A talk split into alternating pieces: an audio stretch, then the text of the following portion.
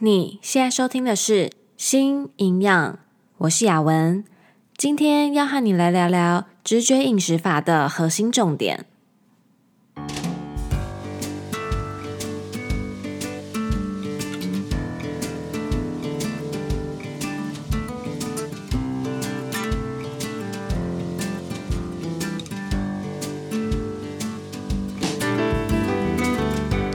这个频道是为了要传达营养理念和讯息，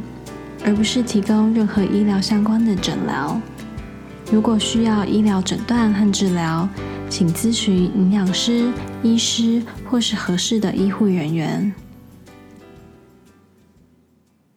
今天要带你来了解直觉饮食法，除了上次谈到的十个原则，也想告诉你直觉饮食法的核心重点是什么。节目一开始，先来回答一位听众的问题。这位听众在 YouTube 上面留言给我，他听完了《新营养》第六集《新冠状肺炎影响了我们的饮食行为》那一集以后，他说了：“同为在美国受到疫情影响的人加一，压力大就吃东西的那段好中肯。再次谢谢你的分享。想请教一个问题：健身房关闭之后，家中没有器材的状况下，运动强度下降很多，想请问，在这种情况下，身体会自己找出新的饮食平衡吗？在运动量减少的情况下，我过去几个月的饮食习惯并没有太大的改变，却也明显的感受到肌肉量的流失和身体组成的改变。很好奇，在这段时间内的饮食要怎么样调整，才能在未来恢复正常运动的时候，能够更快找回节奏？其实啊，真的超无奈的。疫情到现在为止啊，美国呢还是不断的在爆发新的案例，每天呢还是会有好几万、好几万的新个案在增加。所以在疫情还没有受到很好的控制之下，我真的不太会去室内的空间，尤其是像健身房这种很密闭的地方。而且因为要共用器材，大家会摸来摸去嘛，所以真的蛮不安心的。我自己住的社区啊，有一个很不错的健身房，我以前就蛮常去的，就觉得已经花了很多钱在房租上，所以呢就要常用去用这些公共设施嘛。但今年年初疫情一爆发之后啊，我其实也再也没去过了。后来他们有因为疫情就把健身房关起来，但好像两三个月以后呢，因为美国疫情啊比较缓和一点，然后就再开放。不过没过多久。疫情又爆发第二波，所以州政府啊又要求所有的健身房都关起来了。所以其实我今年呢也都还没有再去过健身房。中间开放的那一段期间呢，本来又想要在那种超早或者是超晚的时候去避开人潮嘛，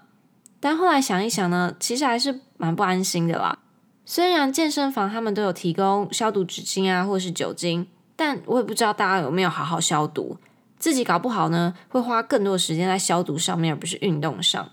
而且他们还有规定要戴口罩，但戴口罩运动，诶，也太痛苦了吧！超多人一开始啊，他们有乖乖的戴口罩去运动，但后来呢，也都受不了就拿掉了。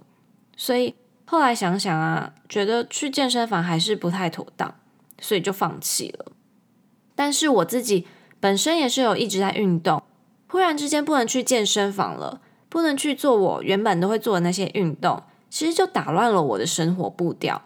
我是一个很需要 routine 的人，就是我很需要每一天呢、会有一个固定的行程，就大概固定的行程。但是当我每天留给运动的这个行程忽然被打乱了，我自己就蛮不知所措的。其实运动的时间啊，这段时间对我来说呢，蛮多功能的。我会在这段时间内让自己的头脑放空、休息。休息完以后呢，就会开始重新的调整自己，调试自己的情绪，然后也会开始规划明天要做什么啊，或是周末有什么计划。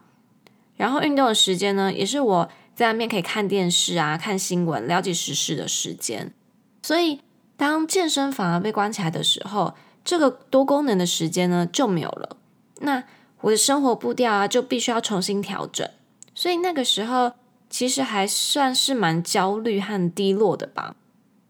其实，当我们面对生活中所有的变化，应该都会这样，自己呢会需要一些时间去适应和接受，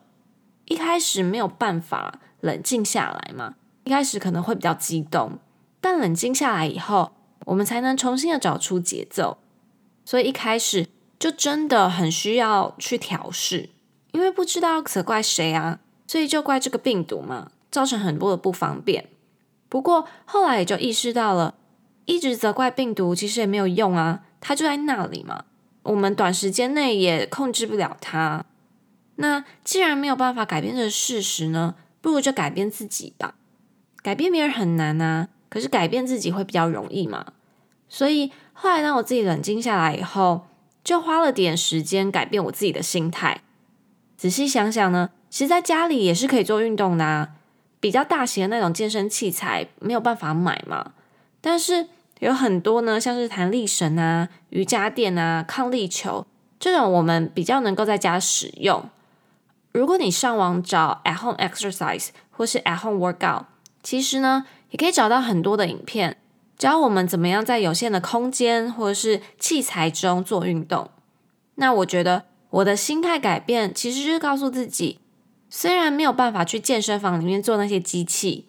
但是在这段时间内呢，我有了更多的机会啊，可以去接触不同种类的运动，去尝试新的东西。可能我以前很忙，没有办法去尝试，可是现在我逼不得已不能去了健身房，那其实就给了我另外一个机会去尝鲜。那其实运动呢，也不一定要是那种很激烈，一定要大冒汗啊，或者全身酸痛那一种才算是有运动到。其实每个运动都有它不同的好处。像我有时候就会做瑜伽，那瑜伽呢又有分比较放松的那一种，或是比较有氧的那一种，就看我当天比较想做什么，然后我身体呢可以负荷怎么样的运动。有时候我就在家自己做徒手运动啊，或者是我会跟我老公出去走走。可以是比较轻松的步道，但也可以去爬爬山。现在觉得啊，其实这段时间内接触到很多不同的运动方式，其实也蛮有趣的。所以，其实我会很建议这位听众，虽然现在还是尽量不要去健身房啦，但运动呢，不是一定要在健身房才可以做的啊。你可以依照自己的状况，例如在家里做点运动，或者是到人比较少的户外走一走，活动一下。可能运动强度呢，还是没有以前那么大，但总比什么都不做好啊。这样呢，也能维持一下你的身体体力，然后也可以改变一下你的心情。当我们的生活模式改变了，其实不只是活动量或是饮食改变了，如果是我们身处的环境改变了，生活作息改变了，或者是日常的压力呢改变了，我们的身体呢，其实都会自己找到平衡啦。但是这是需要一段时间的。如果你的身体有一些疾病，那可能就得花更长的时间，或者是需要一些其他的介入模式来帮你找到平衡。不过，如果单就饮食这一部分来说，你告诉我运动量减少了，但是饮食习惯和过去并没有太大差异，在这样的状况下，你发现了身体组成的改变，这样听起来呢，你其实是有一点犹豫，因为自己没有那么常在运动了嘛。但吃的呢，还是跟以前一样多。你不知道这样好不好，或者是对不对？不知道我有没有理解错误？那如果理解错误的话，再麻烦你留言跟我说。不过如果是这样的话，其实我会想要知道，你平常呢，会不会因为压力或是情绪而进食？因为我想要先确定你和饮食的关系。如果你跟食物的关系是良好的，如果进食这件事情啊。是带给你满足感、快乐感的，而不是很多的负面感受。那我会告诉你啊，你现在觉得自己的运动量如果没有那么大了，身体照理来说热量消耗没有这么多了，应该就不用吃到以前的进食量，身体就要饱啦。但是，也许你因为疫情这段时间的压力增加了，或者是你在家工作导致。工作的时数增加了，然后可能你的进食时间和饮食行为还有食物呢都改变了，而很有可能呢，因为这些的改变，你的身体会需要比较多或者是比较少的能量，所以这要考虑的因素呢，其实还蛮多的，要慢慢的抽丝剥茧。我想要提醒你，也想要提醒一下每位听众，身体得到的热量啊，不是只有运动消耗的支出和进食之后的收入这两个之间的差异而已，还有很多的因素呢，需要一起考虑进去。至于在这段时间内，饮食要怎么样调整，才能在未来恢复正常运动的时候，能够更快的找回节奏？如果你想要得到的答案是我蛋白质要吃多少啊，或是热量要怎么调整，在信仰里面呢，不会特别告诉你这些数字，因为其实这个每个人会因人而异，包含你的身体状况、你的生活习惯等等。但是呢，我会想要从另外一个角度去看这个问题。不知道你有没有听过 mindfulness？中文好像是被翻作叫正念。mindfulness 呢，主要是要我们活在当下，把握此时此刻，去感受现在这个时间点啊，我们在做的每一件事情，我们身处的环境，我们自己的感受还有想法。我也是这一两年呢，才比较多在接触 mindfulness 的。那我在 mindfulness 学习到的呢，最主要的就是要活在当下嘛。尤其是像今年呢、啊，真的很有感受。我是一个对任何事情啊都会提早做准备的人。可能是我下个礼拜要出去玩，我这个礼拜就会开始计划一切；或者是我月底有工作上的活动，我可能月中啊，或者是甚至是月初啊，我就要开始准备了。但今年呢，真的有太多太多的变化了。太多事情忽然发生了，让我了解到，其实我们很难呢去预测未来，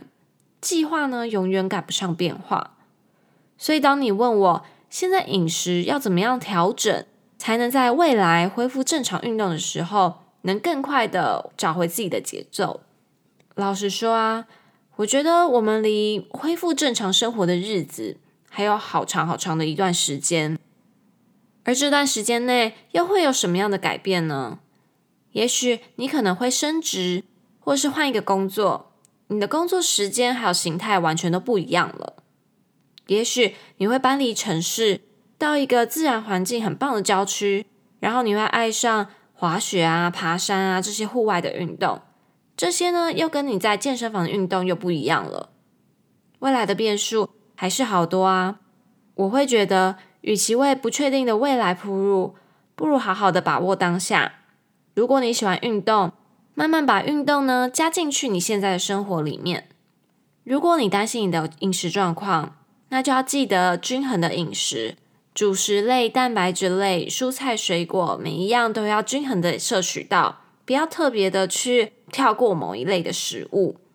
然后也要专心的去品尝每个进食的当下。让自己的身体告诉你怎么去选择可以满足你生理和心理所需要的食物。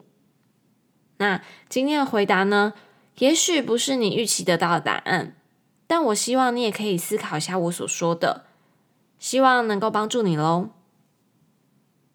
我在第十五集启发性营养的两大理念，简单的介绍了 Health at Every Size 和 Intuitive Eating。今天呢，想要再花点时间聊聊 Intuitive Eating。直觉饮食法，上次提到了 intuitive eating 的十个原则嘛，reject the diet mentality，拒绝节食的心态，honor your hunger，尊重你身体告诉你的饥饿感，make peace with food，和饮食和平相处，challenge the food police，拒绝内心里那个批判你的饮食行为的那些声音，discover the satisfaction factor。了解能让你从饮食中得到满足感的因素有什么？Feel your fullness，感受你的饱足感。Cope with your emotions with kindness，找出除了食物以外能够改善情绪的方式。Respect your body，尊重和接纳自己的身体。Movement Feel the difference，去享受运动带来的感受。Honor your health，gentle nutrition，我们要为了满足生理和心理上的需求而去选择食物。这十个原则呢，在《Intuitive Eating》这本书中，很仔细的去讨论每一个原则，让读者去体会、了解和练习这样的饮食方法。提出 Intuitive Eating 的两位营养学家 Evelyn Tribole 和 Elise Rash 他们主张直觉饮食法不是一种节食的方式。直觉饮食法呢，是要让我们能够去感受。去体会我们身体里面所发出来的讯息，然后要和这些讯息呢去做连接，再依照这些讯息呢来进行进食的行为。直觉饮食法和其他的饮食法最大的不同呢，就是直觉饮食法是靠内在的讯息去做饮食选择的，而其他的饮食法呢是靠外在的规则去做饮食选择的。直觉饮食法呢，它所要讲的核心重点啊，主要有三个：unconditional permission to eat when hunger and what food is desired。当我们觉得饿的时候，或是想要吃某种东西的时候，允许自己去吃。Eating for physical hunger and satiety reasons，为了身体的饥饿感和饱足感而吃。Reliance on internal hunger and satiety cues to determine when and how much to eat。靠着身体内饥饿和饱足的讯息去选择什么时候吃，以及要吃多少分量。其中呢，我想要来讲一下第一个重点：unconditional permission to eat when hunger and what food is desired。在瘦身文化中啊，提倡减重和饮食控制是非常普遍的， 几乎每个人呢都有过饮食的控制。有些人可能控制的比较多，或者是比较严格。有些人可能就是走个大方向，也有可能是有时候控制，有时候就算了。但是不管怎样程度的饮食控制呢，我们都会把自己饿的感觉，或是对食物的欲望压抑住。下午的时候肚子饿到咕噜咕噜叫，应该就要吃东西了，但会觉得我明明中午才吃过午餐啊，才没过几个小时，怎么可能又想吃东西呀？这一定不是真的饿，要忍过去。或者是今天忽然好想吃洋芋片哦，嗯，可是洋芋片的热量很高诶，还是不要吃好了。对于这样的情形啊，直觉饮食法告诉我们，如果当我们觉得饿的时候，或是想要吃某一种食物的时候，不要去限制自己，要给自己许可，允许自己去吃。我们在第十四集找回新的声音有稍微提到，有些人呢，他会害怕。允许自己去吃自己想吃的，就会停不下来，就会失去控制。如果你常常在饮食上限制自己，那当你解禁之后，就会放纵，就会一直吃，停不下来。那个啊，是因为你已经先给了自己很多饮食上的控制，而且可能已经是限制自己好久好久了。所以，当你一开放自己去吃你想吃的，你就会觉得哇，我解禁了，我想要大吃特吃。可是如果你是一直给自己许可，告诉自己说以后呢，其实你还是能够吃到这一包洋芋片，你不需要急着在这个时候把整袋洋芋片都塞到肚子里面。当你啊学会了和食物和平相处，给了自己允许，解除了那些限制，允许自己呢随时都可以去吃自己想吃的东西。其实这样反而是能够比较能控制住的。不知道啊，你有没有听过一个很有名的明尼苏达饥饿实验 （The Minnesota Starvation Experiment）？这是一个由美国的明尼苏达大学 （University of Minnesota） 在一九四四到一九四五年他们主办的一个临床研究。当时候呢，正在打第二次世界大战，全世界都在打仗嘛。每个国家的各方面状况都很不稳定，很多的地方啊都在闹饥荒，很多人没有食物可以吃。那时候呢，Ancel Keys 和其他的科学家，他们就进行了这一项长达一年的研究，要来了解饥饿在人类的生理上 （physiological） 和精神上 （psychological） 的影响，也想要借此了解。战争之后呢，要怎么样帮助人们，尤其是这些受到饥荒的人们，帮助他们恢复？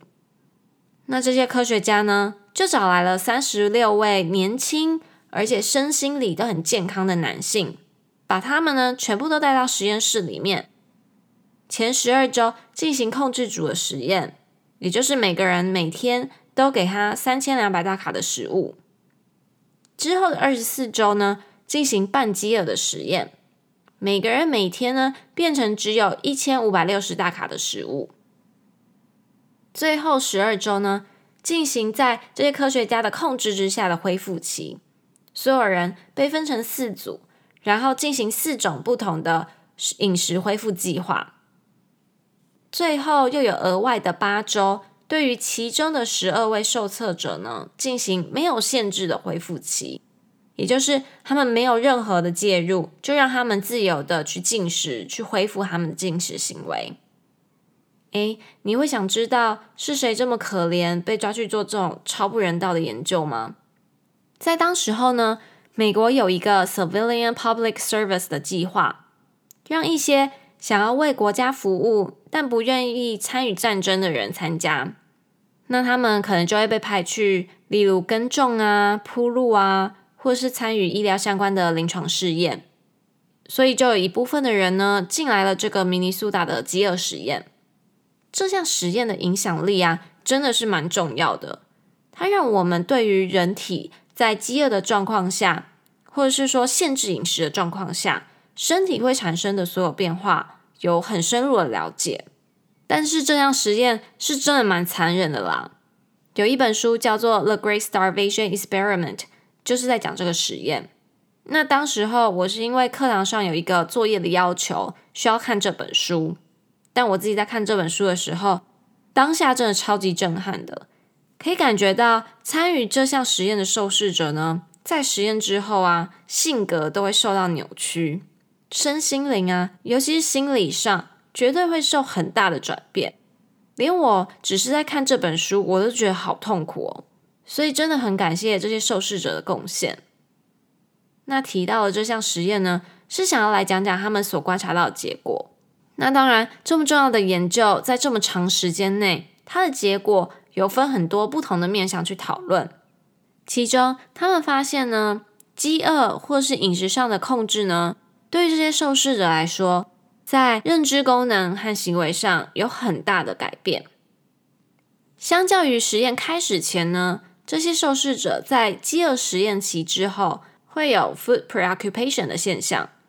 也就是说，这些受试者呢，因为前面经历了这一段二十四周的饥饿实验期，他们的热量摄取呢，从一开始的三千两百大卡，到后来只有一千五百六十大卡，整整就减了一半的热量。那在这样的饥饿实验期之后呢，他们出现了一种现象。也就是他无时无刻都会想着食物，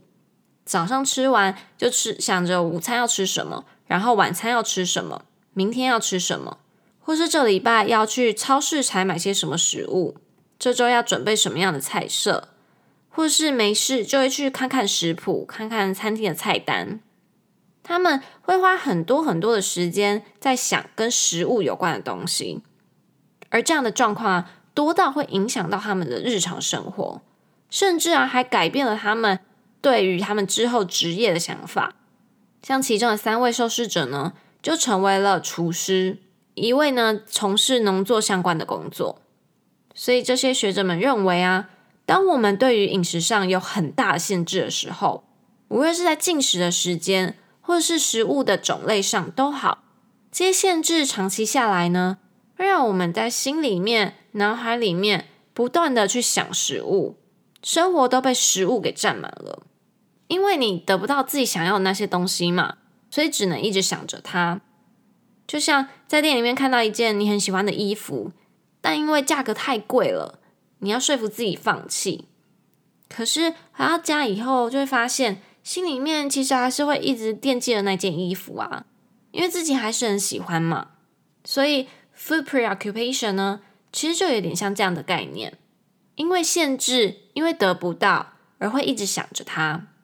而对于这样的状况，直觉饮食法认为，unconditional permission to eat is key to reducing food preoccupation。只有当我们允许自己啊，可以在想吃的时间点去吃自己想吃的东西，当我们的没有饮食上的控制的时候，我们的生活，我们的脑袋里面才不会每一分每一秒呢都被这些食物给占据。不会永远都一直在想着食物或者是食物相关的事情，所以啊，当我们的身体告诉我们肚子饿了，要吃东西了，允许自己去进食，然后利用身体的饥饿感和饱足感来帮你决定什么时候要停止进食。现在呢，有越来越多对于直觉饮食法的研究，来看看直觉饮食法对于不同的族群，例如说学生啊、成年女性、产后女性这些等等，有什么样的影响？看看直觉饮食法呢，对于情绪、饮食行为有什么样的好处或是坏处，或是直觉饮食法在生理上有什么样的改变等等。很多进行直觉饮食法的研究是用一个叫做 Intuitive Eating Scale 直觉饮食法量表，评估受试者使用直觉饮食法的程度。这个量表呢，是 Dr. Tracy Talcott 在二零零六年发表的一个评估方法，总共有二十三题题目。之前新营养有做过几次量表的主题，但后来我想想，用听的方式做量表好像不是那么理想。毕竟这些量表呢，都是要计分的，然后用分数去找结论，所以可能用看的或是用阅读的方式呢，会比较好。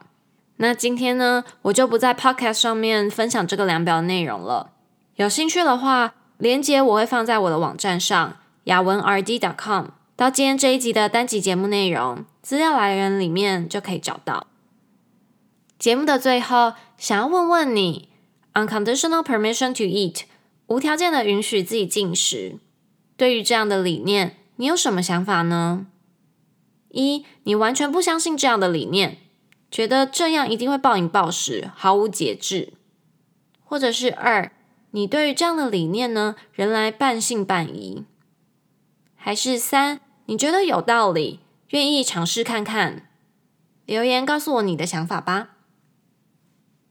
今天的重点是想要让你知道直觉饮食法 （Intuitive Eating） 它的核心重点是什么，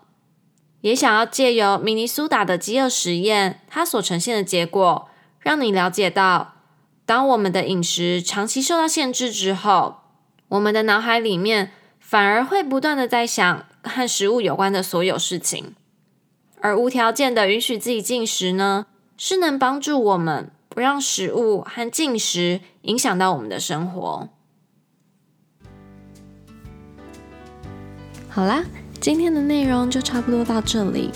如果你有什么疑问或是想法，非常欢迎你留言或是写信给我，可以一起讨论和思考。如果你喜欢今天的内容，请帮我分享给身边的亲朋好友，让更多人可以一起加入我们。最后，谢谢你今天的收听，那我们就下次见喽。拜拜